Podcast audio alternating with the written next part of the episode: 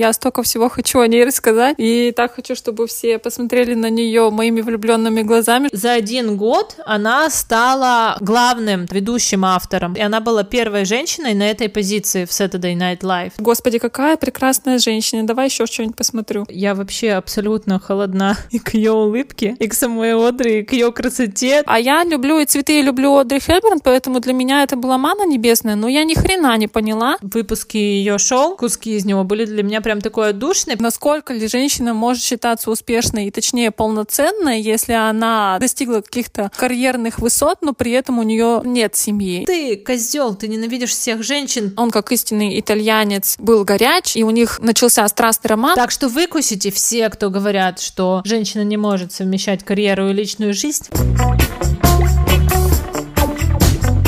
Привет! Вы слушаете подкаст «Чего хотят женщины». Его ведем мы, две подруги, Кира и Мариана. Здесь мы не пытаемся понять, чего хотят все женщины мира, а говорим о том, чего хотим мы. Сегодня мы расскажем про женщин, которыми восхищаемся. Это будут Одри Хепберн, Эллен Дедженерес, Эми Поллер и Тина Фей. Мы хотим, а точнее надеемся на то, что вы разделите наше восхищение. Мариана, привет! Всем привет! Сегодня мы с тобой продолжим записывать серию из двух серий, где мы рассказываем о мужчинах и женщинах, которые нас вдохновляют. Мы рассказали про мужчин, что нас вдохновили, а сегодня будем рассказывать о женщинах. После прошлого выпуска, когда Мариана рассказывала про Хаяо Миядзаки, я, вдохновившись ее рассказом, посмотрела «Ветер крепчает». Ну вот, я надеюсь, что все возьмут пример с Кирюшки. Да, а теперь проверочка Марьяна чего-нибудь посмотрела, вдохновилась моим рассказом. У Марьяны пригорало все вокруг, и она пыталась подготовиться к этому выпуску, поэтому она больше ничего не смотрела. Но я собираюсь, да, посмотреть то, что ты мне советовала что как бы намекает, насколько мой рассказ был вдохновляющий, но ладно. В общем, сегодня мы рассказываем про женщин, решили выбрать по одной героине, но у меня в итоге получилось все равно несколько. Про них я не так глубоко и много знаю, поэтому получится, я надеюсь, не сильно долго. А у меня всего одна героиня, да, и у меня огромная проблема, что я столько всего хочу о ней рассказать, и так хочу, чтобы все посмотрели на нее моими влюбленными глазами, что я боюсь, что я не смогу остановиться, но Кирюшка, если что, будет меня хлестать и говорить «хватит, хватит». Да. Thank you. Марьяна, тогда начинай, про кого ты будешь рассказывать. Хочу поведать всему миру, а точнее пяти нашим постоянным слушателям, про мою любовь к великой актрисе, иконе стиля, прекрасной женщине, восхитительной Одри Хепберн. Все, возможно, знают ее по двум фильмам «Римские каникулы» и «Завтрак у Тиффани». Мне кажется, что это, наверное, самые ее знаменитые фильмы, так скажем, визитная карточка ее. Точно не могу вспомнить, с какого фильма началось, началось мое увлечение Одри Хепберн. Я помню, что я была сразу же ей ею очарована, потому что мне кажется, что невозможно не влюбиться в ее улыбку, которая светится теплом, светится любовью, и ты неосознанно все равно отвечаешь ей такой же улыбкой и думаешь, господи, какая прекрасная женщина, давай еще что-нибудь посмотрю. И я помню, что я смотрела много с ней фильмов, но сейчас думаю, что моя любовь к ней была несколько такая легкомысленная, потому что я смотрела в основном такие достаточно легкие фильмы, где она такая очаровательная, молодая, красивая девушка, какая-нибудь там комедия. Как оказалось, когда я готовилась к подкасту, я копнула, так скажем, глубже. У нее есть и очень серьезные роли, и вообще, что она была достаточно сильной, э, мужественной женщиной, а не только вот такой вот э, красивой мордашкой, так скажем.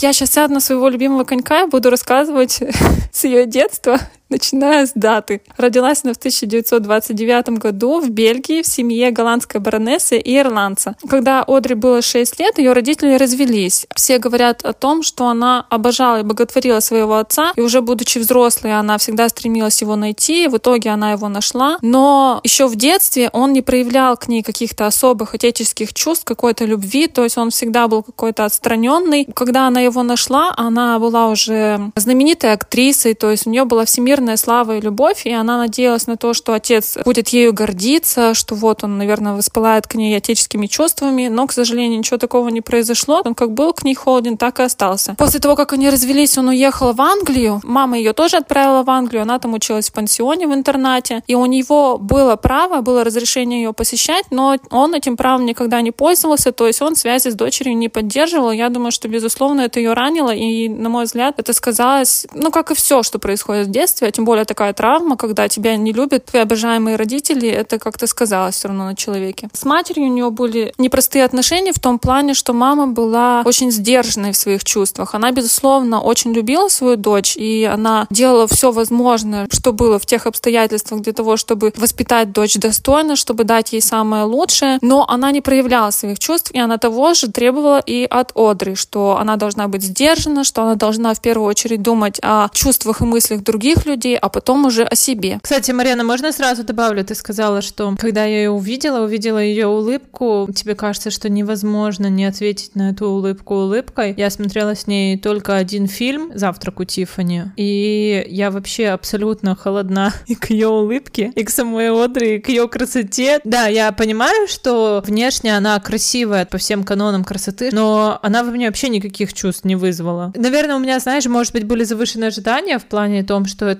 действительно икона и очень известная актриса. Может быть, фильм неудачный, но в целом я осталась холодна. Я не скажу, что каждый должен воспылать так же, как я, просто, видимо, я увидела в ней что-то для себя близкое. Возможно, это фильм на тебя не произвел впечатление, и образ вот этой вот девушки Холли Галайтли, ты как-то ей не посочувствовала и не прониклась. Это же все было в те времена, когда мы еще учились в старших классах школы, и я помню, что перед этим я читала эту книгу. Честно говоря, у меня даже пустой файл в голове сейчас остался об этой книге, но в целом я помню свое общее только впечатление, что, мол, эта книга широко известная, но она на меня не произвела вообще никакого впечатления, я подумала, что как-то слишком раздута ее слава. Да, согласна. Я тоже прочитала книгу Труман Капот и «Завтрак у Тиффани», и она действительно имела огромнейший успех, и в том числе и фильм имел огромный успех, хотя фильм на самом деле у него сюжет несколько другой, он заканчивается по-другому, но что удивительно, и то, и другое было достаточно популярным. Но на меня тоже книга не произвела впечатления, а фильм, мне кажется, что на самом деле и фильм сильного впечатления не произвел. То есть вот у меня в топе этого фильма из тех картин, в которых снялась Одри, нет.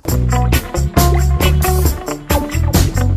Одри рассказывала о том, что у нее было куча комплексов. Например, она была ростом метр семьдесят, она считала, что она слишком высокая. Она была очень худенькая, у нее был вес что-то около 48 килограммов, талия 50 сантиметров. У нее было достаточно большой размер ноги, там около 40 или даже 41. Это ей тоже не нравилось. Она считала, что у нее большой нос. В общем, куча-куча комплексов у нее была. Мне кажется, что это было следствием отсутствия проявления любви еще с детства от ее родителей. Детство не было таким безоблачным. Дальше началась Вторая мировая мировая война. И надо, кстати, сказать, что родители ее, ну, в основном отец, а мама под влиянием отца поддерживали нацистов, когда движение еще набирало силу в начале 30-х годов. Впоследствии, когда отец у нее перебрался в Англию, там он поддерживал движение нацистское. В итоге он был осужден как член этого движения, когда началась война, но не отказался от своих политических взглядов. А когда война пришла в Голландию, и мать Одри поняла всю суть и всю жестокость этого движения, она, конечно, конечно же, тоже отреклась от своих взглядов. Тем более, что Голландия сдалась достаточно быстро. По-моему, в течение семи дней она была оккупирована немцами. И оккупация продолжалась практически пять лет. Можно представить, сколько ужасов и страданий вытерпела Одри. Ей было на то время, когда все началось, ей было около 10 лет. Одними из первых были расстреляны, например, ее дядя и другие родственники. Ее брат был отправлен в Германию, второй брат участвовал в движении сопротивления. Так вот, мать Одри и сама Одри, они тоже всячески поддерживали это движение сопротивления. И надо сказать, что когда ей говорили, ну, хвалили, мол, за то, что вот вы, будучи ребенком, рисковали собой, они клали записки под стельку в обувь и относили ее членам вот этого сопротивления. Рисковали своей жизнью для того, чтобы передать какую-то информацию. И когда ей, будучи уже взрослой, всемирно известной актрисе говорили об этом, она говорила, что она не чувствует в этом никакого героизма, потому что это было такое время, и все дети это делали, и как могли, они помогали и участвовали в этом движении сопротивления. При этом она говорит, что они продолжали жить, то есть не было такого, что они каждую минуту сидят со слезами на глазах, где-то под столом в страхе. Нет, жизнь очень сложная, очень тяжелая, с кучей страхов и ужасов. Она все-таки продолжалась. Одри ходила в школу, она занималась балетом, она жила этим балетом и мечтала стать балериной. Это продолжалось до тех пор, пока ситуация не стала совсем критической. Абсолютно не было никакого продовольствия путешествие, не было еды, и она рассказывала, что какое-то время они жили на бульоне из луковиц от тюльпанов. Это все, конечно же, сказалось на ее здоровье, у нее было куча проблем с пищеварением, с дыхательными путями, и анемия, и в том числе говорят, что будто бы из-за этого она всю жизнь была такой худой, стройной, что, я думаю, безусловно, сказалось на ее характере и на жизни в том числе. После войны они отправились с мамой в Англию, там она занималась балетом, знаменитого в то время хореографа, и она всеми силами стремилась стать знаменитой балериной. Но так как ей было на то время уже около 16 лет, и так как она была достаточно высокая, ей прямо ее балетмейстер и сказала, что ты можешь стать хорошей балериной, но ты никогда не станешь примой. И это, конечно, было еще одним разочарованием для нее, но надо было продолжать жить, и она стала зарабатывать тем, что у нее получалось. То есть она участвовала в различных постановках в мюзик-холле, начала сниматься в фильмах когда она снималась в очередной небольшой роли в каком-то фильме, ее замечает знаменитая на то время французская писательница Колет, и она предлагает сняться Одри в главной роли в постановке на Бродвее, которая называется «Жижи». Одри, не будучи актрисой, не имея никакого образования, хватается за эту возможность, выступает на Бродвее, получает кучу-кучу хвалебных отзывов. В скором времени ей предлагают главную роль в фильме «Римские каникулы». Компаньоном ее должен был стать Грегори Пек, а на то время это это был уже всемирно знаменитый актер. И вот с этим знаменитым актером Грегори Пеком было сниматься очень легко, и они в итоге пронесли дружбу на всю свою жизнь. И было куча слухов по поводу того, что между ними роман, хотя на самом деле они это отрицали, и никаких подтверждений этому не было. Грегори Пек рассказывал о том, что он тут же разглядел в ней талант, что он предрекал ей, что она получит за эту роль Оскар, и будто бы он настоял и позвонил своему продюсеру, что на афише крупными буквами должно было быть Грегори Пек в фильме «Римские каникулы», но он обязательно стоял на том, чтобы было написано Грегори Пек и Одри Хэбберн в фильме «Римские каникулы», что было нонсенсом, потому что это был ее первый фильм и ее первая главная роль. И, в общем, он как в воду глядел, потому что она действительно получила за эту первую свою роль Оскар, и тут же стала мировой звездой. Все хотели такую же прическу, как у Одри, все хотели такие же платья, как у Одри. В общем, она стала всемирной любимицей. Прежде чем сняться в фильме «Сабрина», она едет в Париж за костюмами и обращается в модный дом Юбера де.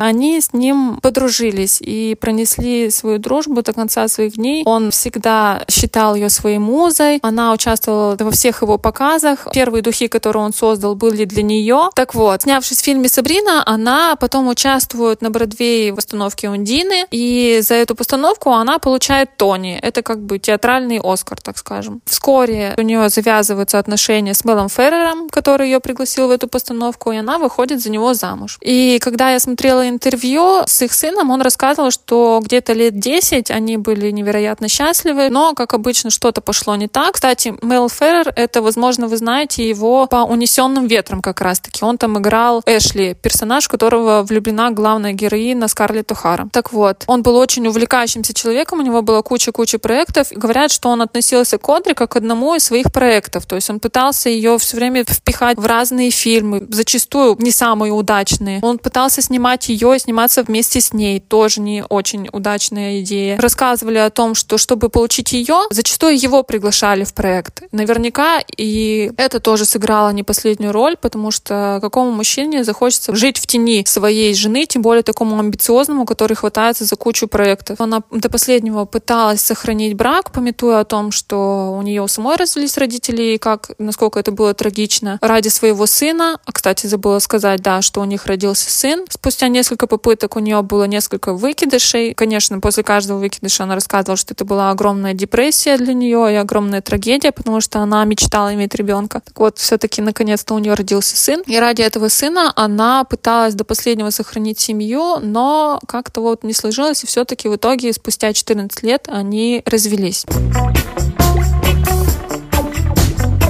Мне казалось, что у нее достаточно все такие простые и легкие персонажи и фильмы, но не только. У нее был фильм «История монахини». Фильм очень серьезный, и, мне кажется, прекрасная ее актерская работа. Тут уже не было возможности спрятаться за какие-то красивые наряды, за прекрасным макияжем. Через какое-то время друзья познакомили ее с итальянским врачом-психиатром Андреа Дотти. Он, как истинный итальянец, который был ее достаточно моложе, был горячим горяч, и у них начался страстный роман. В скором времени он предлагает ей руку и сердце, она соглашается и выходит за него замуж. У них рождается второй сын, и она решает посвятить себя семье. Она практически 10 лет вообще не снимается. Надо сказать, что этот брак достаточно долгий, но он не был счастливым, потому что ее муж, итальянец, видимо, поистине итальянец, он даже особо не скрывал, что у него было куча-куча любовниц. Папарацци все время его фотографировали с разными девушками, что, безусловно, глубоко ранило Одри. И в итоге она не смогла все-таки сохранить и второй брак. Я думаю, что для нее это было еще тяжелее, чем первый. То есть уже дважды неудачный брак и дважды развод для двух детей. И после того, как она 10 лет не снималась, и кинематограф поменялся, и она поменялась, и она уже была в таком возрасте, когда количество предложенных ролей и их разнообразие уже не столь велико. И на самом деле потом фильмы, в которых она снималась, мне кажется, они не были уже столь успешными. Она говорила о том, что она работает для того, чтобы получить удовольствие, для того, чтобы подзаработать, но каких-то вот таких знаковых ролей, на мой взгляд, и не только на мой взгляд, но и на взгляд критиков, особо больше не было. Вскоре она знакомится с голландским актером. Как говорят, что тут наконец-то она встретила свою настоящую любовь, что уже будучи в взрослом, зрелом возрасте, ей было, по-моему, 50 с небольшим лет, он стал ей настоящим другом, стал ей настоящим партнером. Она уже не так активно снимается, живет в Швейцарии, в небольшом домике. У нее есть сад, который она обожает, э, с кучей цветов. Она растит овощи, у нее там есть садовник, помощник, куча собак. То есть она живет такой достаточно скромной, затворнической жизнью обычной. Она все-таки выбирает семью, отдает всю себя семье и чувствует себя в этом достаточно гармонично. Один раз их, ее знакомая, приглашает в Азию на какой-то благотворительный вечер, ЮНИСЕФ. И там ее просят рассказать о своем детстве, о военных годах, рассказать о своем опыте и о той жизни. Она подготовила небольшую речь, выступила с ней, и, как позже оказалось, там сидел президент ЮНИСЕФ, и на него ее речь произвела большое впечатление, и он предложил ей стать медиа-символом ЮНИСЕФ. А для тех, кто не знает, ЮНИСЕФ — это международная организация, детский фонд ООН. И основной ее задачей является помощь в оздоровлении, в образовании детей и матерей в странах, которые оказались в какой-то сложной ситуации, и людям, которые оказались в сложной жизненной ситуации. Эта организация финансируется за счет пожертвований. Одри, конечно же, соглашается стать вот этим медиа-символом. Она продвигает идеи ЮНИСЕФ, говорит о том, как необходима помощь детям Африки, Африки, Южной Америки. Но ей этого кажется мало. Она хочет непосредственно побывать в тех странах, чтобы знать, о чем она говорит. И она вместе со своим мужем, который всегда ее сопровождал и был ей компаньоном во всех ее делах, делая кучу прививок, отправляется в разные страны. В качестве посла доброй воли ЮНИСЕФ она побывала в Эфиопии, в Турции, в Венесуэле, Эквадоре, Гватемале, Гондурасе, Сальвадоре, Мексике, Вьетнаме, Таиланде, Бангладеше и в Сомали. Я посмотрела смотрела несколько интервью с ней, где она рассказывает о переживаниях, которые испытывала, пока там находилась. И там показаны кадры с этих стран, где мы видим детей, точнее, мне кажется, даже не детей, а то, что от них осталось. Сейчас расплачусь. Потому что на самом деле, мне кажется, такие страшные кадры, когда ребенок, он вообще практически не двигается, то есть он в какой-то, у него застывшая гримаса, на лице только глаза, он просто обтянут кожей.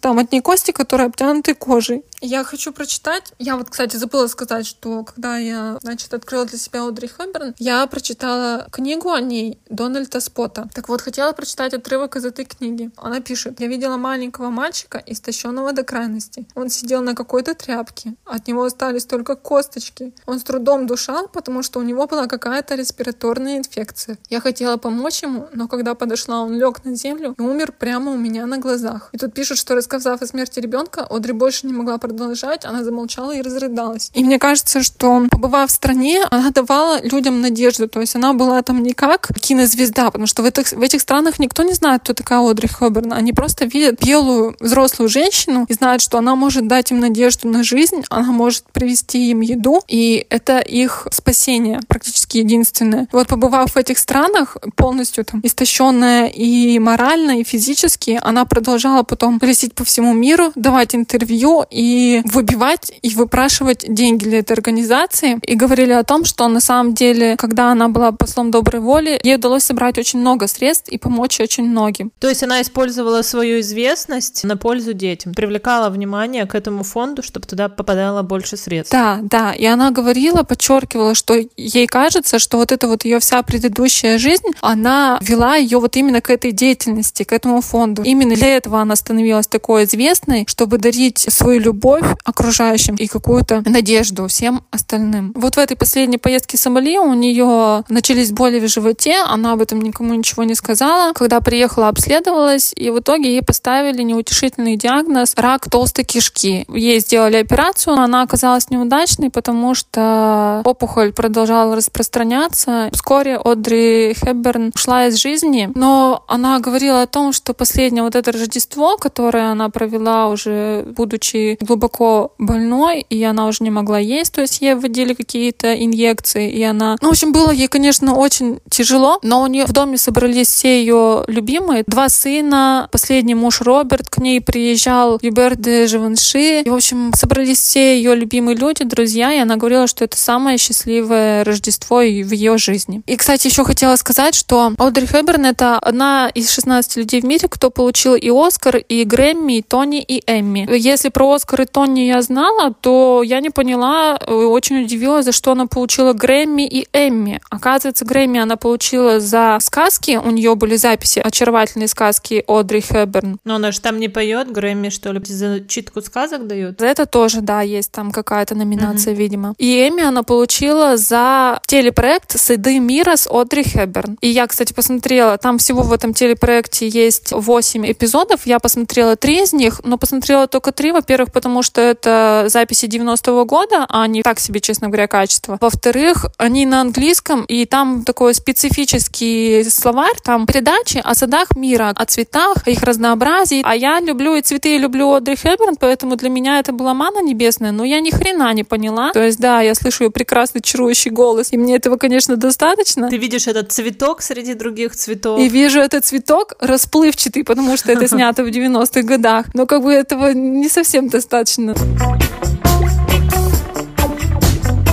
Я попыталась, так скажем, донести, что это была великая женщина, у нее была невероятная судьба, там было все, и трагедии, и на самом деле страшные драмы, и при этом она была звездой и кино, она была иконой стиля, потому что она вела моду на балетки, вела моду на шорты. В этом фильме Сабрина у нее было платье с четырехугольным вырезом на спине, так вот это называется Сабрина декольте. В общем, это была невероятная женщина и невероятной своей красотой, несмотря на то, что в то время все все-таки иконной красоты были Мерлин Монро, Софи Лорен, то есть такие достаточно фигуристые женщины, сексапильные, откровенные. В Одри ничего такого не было. Я говорю о том, что она была хрупкой женщиной, у нее была маленькая грудь, да, у нее были прекрасные черты лица, но мне кажется, что этого недостаточно для того, чтобы так восхищаться человеком. Но изначально же ты влюбилась в нее именно поэтому, когда увидела ее красоту и хрупкость. Ты же не знала всего этого да. бэкграунда, что она пережила войну и что она недолюбленный ребенок ребенок, и тем более, что она боролась за жизнь африканских детей. Да, да, поэтому я говорю, что изначально моя любовь к ней была достаточно поверхностной. Для меня это настоящая женщина, эталон женщины. Какое-то время она смогла, значит, стать на этот пьедестал, была иконой стиля и так далее. Но все-таки для нее было не это самым главным. Для нее самым главным было простое женское счастье, ее семья. Она очень хотела детей, она очень хотела семью. Мне кажется, что эти простые человеческие ценности сейчас они как-то, особенно в шоу-бизнесе, принижаются. А я в ней это и ценю, что она смогла быть и настоящей звездой, потом она вовремя ушла и была настоящей матерью, любящей для своих сыновей, жила спокойной, уединенной жизнью с садом и с собачками, о чем я мечтаю и разделяю все эти ее стремления. Потом она могла бы спокойно сидеть, у нее взрослые сыновья, она участвует в каких-то проектах, то есть она материально ни в чем не нуждается. И она может спокойно сидеть значит, делая смузи из э, морковок со своего огорода и никуда, собственно, не ездить, а гладить своих собачек, гулять с ними и хорошо. Но она чувствует свою ответственность за то, что происходит в мире, чувствует, что она может сделать намного больше, что она не просто такая вот икона и звезда, а что она может это превратить в мощную силу, в помощь нуждающимся. И меня вот это в ней восхищает, что вместо того, чтобы на старости лет она спокойно сидеть, вязать и никуда не двигаться, а срезать розочки, ставить их в вазу, она ездит по каким-то отдаленным странам, где куча-куча всяких болезней, где множество проблем, где она видит смерти детей. Вот это меня в ней восхищает.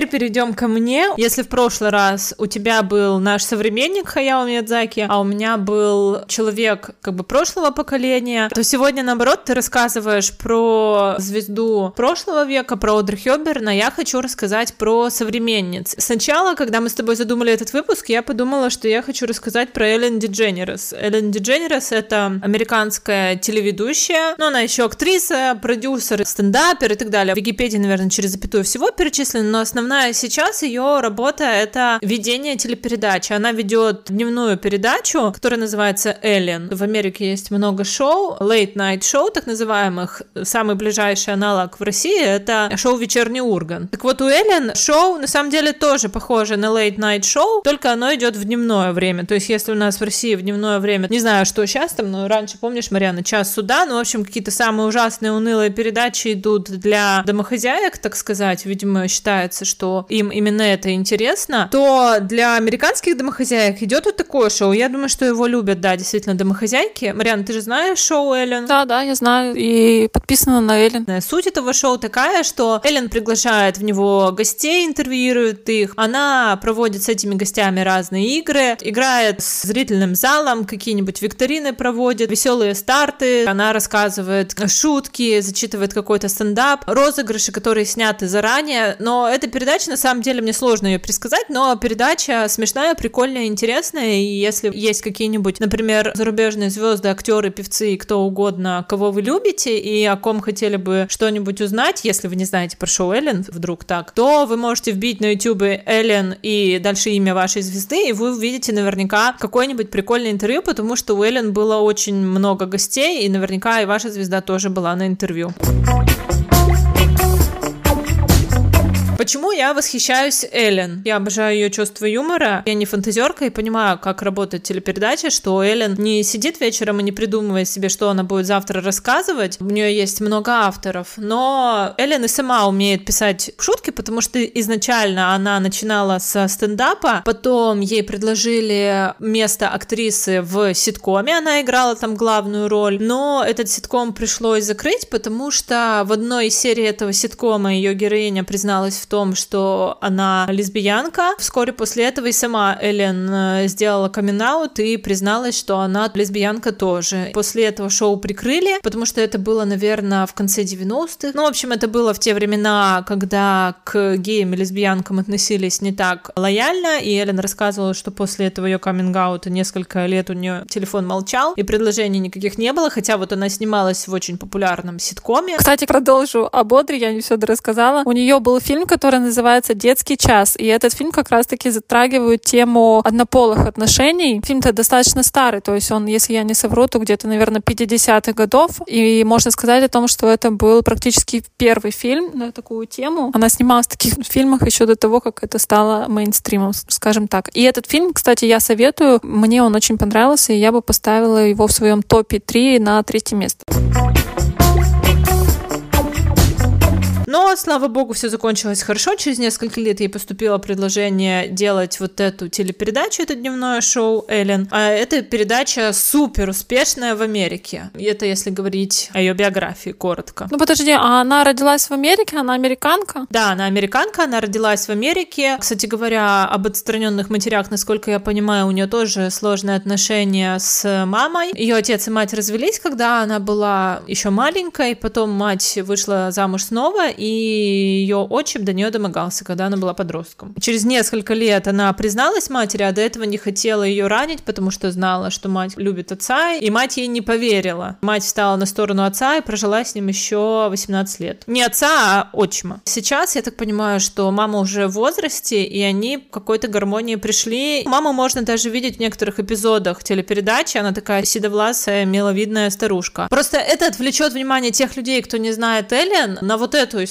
и это будет основным. Суть Эллен не в этом. К моим восторгам никакого отношения не имеет. Перейдем к твоим восторгам. Я, как уже сказала, обожаю ее за юмор. У юмора для меня есть две части. Одна часть импровизационная, то есть твоя способность прямо в ситуации придумывать шутку и реагировать на любые обстоятельства. И вот у Эллен это получается отлично. И я понимаю, как устроено производство подобных шоу. Темы изначально обсуждаются, проговариваются. Даже, возможно, у них есть репетиции этих интервью, но в Голливуде актеры настолько прокачаны в том и понимают, что это их работа, что они умудряются по второму разу, обсуждая одно и то же, создать у нас, слушателей, такой эффект, как будто бы только что они вспомнили и начали рассказывать это друг другу.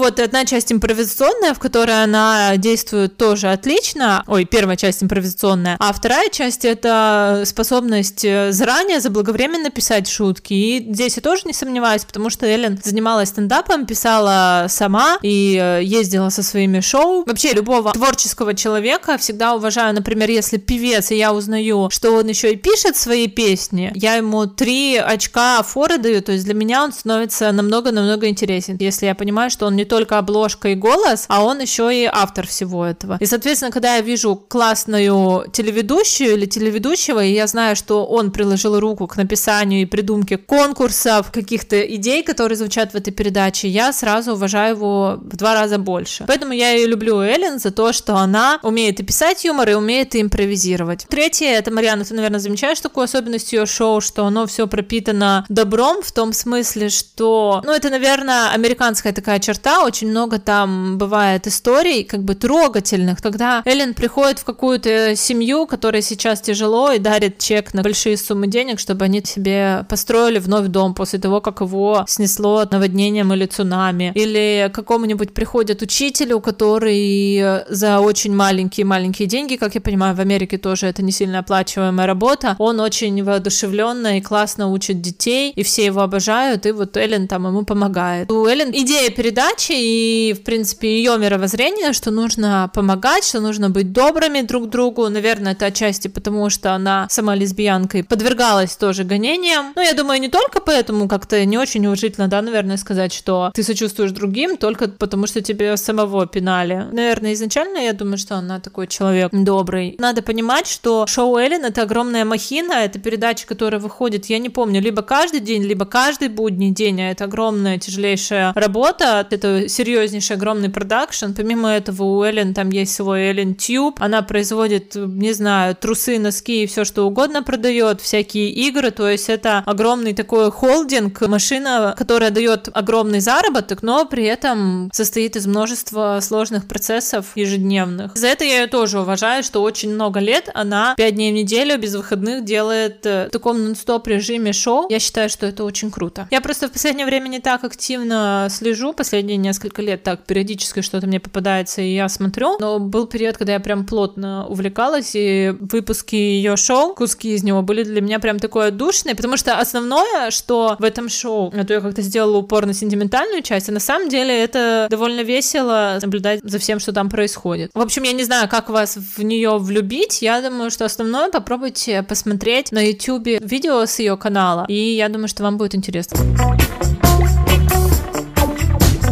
В общем, я большая фанатка сериала «Офис». Когда я закончила его смотреть, мне захотелось посмотреть что-нибудь похожее. В одной из групп посоветовали поклонники «Офиса» посмотреть такой сериал, который называется «Парки и зоны отдыха». Главную роль в этом сериале, ну, сразу заходя вперед, скажу, что я посмотрела этот сериал и сразу тоже в него влюбилась. Точнее, не сразу. Первый сезон был даже немножко мучительный, но потом я быстро в него влюбилась. Главную роль в этом сериале играет актриса Эми Полер. Посмотрев этот сериал, решила посмотреть какие-то интервью с ней в Late Night Show, потому что это мне всегда интересно. Оказалось, что она и в жизни очень интересная, она и у Эллен тоже была. Кстати, у Эллен у меня одна из любимых рубрик, вот посмотрите, когда Эллен с разными селебрити, с разными звездами вставляет незаметные микрофоны им в ухо, отправляет их в какую-то почти что бытовую ситуацию, например, за покупками в магазин или в кафе, и вот она в ухо дает команды этой звезде, ставит в неудобное положение селебрити. Для меня это одни из самых смешных выпусков. В общем, посмотрите, кину ссылку на несколько в описании. Так вот, Эми Поллер впечатлила тем, как она ведет беседу, что она тоже способна шутить, что она тоже занимает лидирующую позицию в разговоре, то есть не говорит только ответы на вопросы, а может и перехватить инициативу, рассказать что-то прикольное и интересное. Меня это удивило, и когда я узнала ее бэкграунд, для меня все стало на свои места. И сразу я расскажу, кто будет третья в этой моей триаде американских юмористок. Это подруга Эми Поллер, которую зовут Тина Фей. В 90-х они обе были участницами импровизационных театров, что известно для российского зрителя. Ближайший аналог, наверное, будет шоу «Импровизация». Эти импровизационные театры, один из них называется Second City. Тина Фей была участницей его. А другой называется Upright Citizens Brigade. В нем состояла Эми Поллер. Тина Фей в одном из своих интервью рассказывала про эти годы в начале 90-х, когда они много выступали, что это было не такое популярное искусство. Они выступали во всяких колледжах, на каких-то дурацких корпоративах, в мэриях, то есть они не были супер востребованными, не получали больших зарплат. При этом она говорит, что импровизация устроена так, что у тебя там есть один раз, когда у тебя все удается и все смешно и круто, а остальные 99 раз ты лажаешь, и это не смешно и не интересно. Меня восхищают женщины, которые пишут юмор, а тут еще и женщины, которые вписались в импровизационный театр. Представляешь, Мариана, что это такое? Какой-то уровень стресса, что-то пытаться импровизировать. Кстати говоря, Эми Полер и Тина Фей, они две подружки неразлучные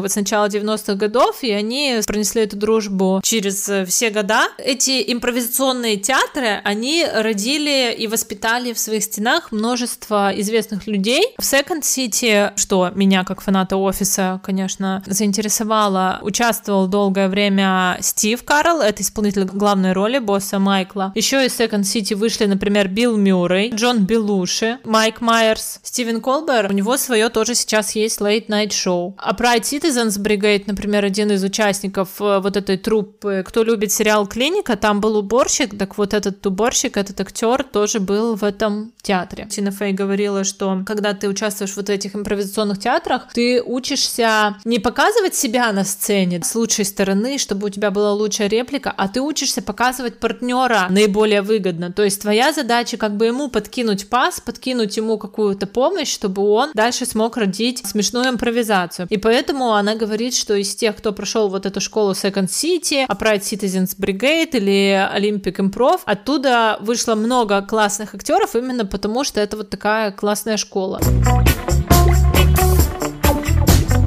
У меня будет спутанный рассказ, но сейчас скажу про Тина Фей. В театре в Second City было принято, чтобы было две женщины и четыре мужчины в трупе. Это объяснялось тем, что для женщины нет так много ролей, но она считала, что это все ерунда, и с ее появлением стало обычно три женщины и три мужчины. Как-то нашлись для этого роли, и она много лет очень упорно занималась в этой студии, после чего ее позвали автором в Saturday Night Live. Это такая телепередача. Ближайший опять аналог российский — это «Однажды в России», это такой сборник скетчей, и она была одной из трех всего женщин, которые туда позвали автором. Это было в начале, наверное, 2000-х. За один год она стала главным ведущим автором, и она была первой женщиной на этой позиции в Saturday Night Live. До нее не было женщин-хедрайтеров. Когда ей задают вопрос, мол, вот как вам удается? И она говорит, что меня, когда я шла в Second City, мне говорили, что это типа boys club, это клуб мальчишек, да, что это все для мальчиков, это не для женщин, но она говорит, что она никак с этим не боролась. Я так понимаю, просто она своим талантом и способностями везде себе завоевывала место. Потом она приходит в Saturday Night Live, ее берут, потом ее продвигают дальше, просто потому что она круто и хорошо пишет. Она много лет проработала в Saturday Night Live, там же работала Эми Полер. Они обе были очень успешны в Saturday Night Live, и потом Тина Фей ушла оттуда, чтобы писать и снимать свой собственный ситком, который называется «Студия 30». Он основан на тех годах, пока она авторствовала в Saturday Night Live, и она это перенесла в сериал. Этот сериал был очень успешен, он получил множество наград, прожил большое количество сезонов, я его не видела. Эми Поллер ушла, чтобы сниматься в парках и зонах отдыха. Сейчас закончились эти оба сериала, про которые я сказала. Эми Поллер пытается продюсировать какие-то сериалы, снимает уже второй то ли сериал, то ли фильм сама уже как. Режиссер Тина Фей занимается тем же самым. Кстати, свежего Тина Фей озвучивала в душе вот эту вот 22, душу, которая не знает, зачем ей приходить на землю. Uh-huh, Суть uh-huh. моей истории, что нужно понимать, что эти женщины очень влиятельные, они полноценные авторы, продюсеры, сейчас уже даже режиссеры, они абсолютно на равных ролях с мужчинами, и не потому что нужно нам для равновесия еще какую-нибудь женщину, а потому что они действительно круто импровизируют, пишут юмор, они абсолютно самостоятельные, у них абсолютно гибкие, классные мозги, и это меня в них и впечатляет.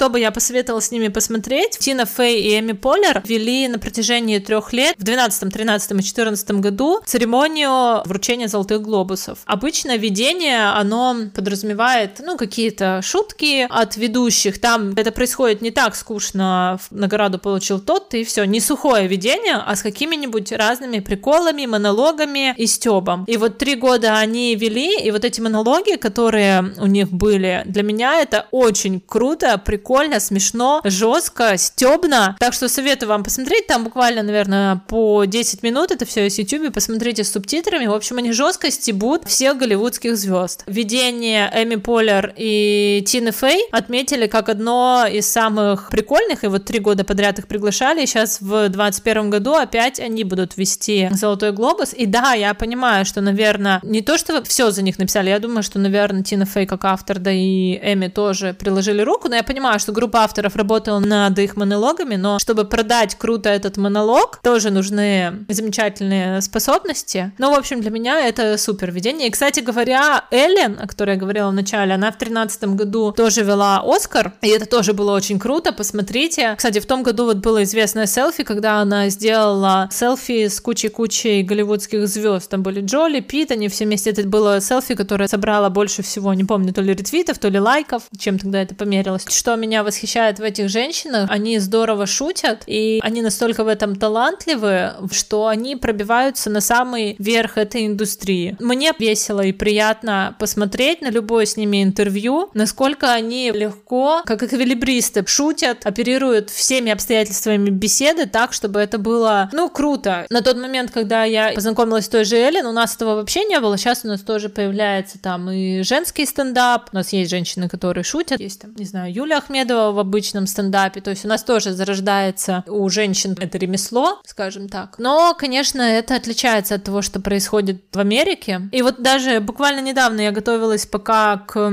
подкасту, смотрела видео, где Эми Поллер и Рашида Джонс. Рашида Джонс это тоже американская актриса, она играла и в офисе вторую девушку Джима, помимо Пэм, и играла в парках и зонах отдыха лучшую подружку главной героини. Там было видео, где они проходили на детекторе лжи, задавали друг другу вопросы, в общем, очень много шутили. И оттуда я узнала, например, что Рашида Джонс, автор сценария одной из серий Черного зеркала, довольно известного сериала, я думаю, его многие видели. Она написала ту серию, где социальные сети захватывают весь мир, и у нас в реальной жизни там лайки, и от этого зависит наше положение в обществе. Мне показалось это так круто, что это не просто женщины, которые, ну вот только актрис, а она еще при этом оп, а я написала серию одного из самых крутых известных сериалов в мире. И я отсюда и понимаю, почему она может так смешно шутить, может вести беседу, может импровизировать, потому что она умная, потому что она интересная, она с чувством юмора, она очень развитая. В общем, пою гимн всем этим американским комикессам.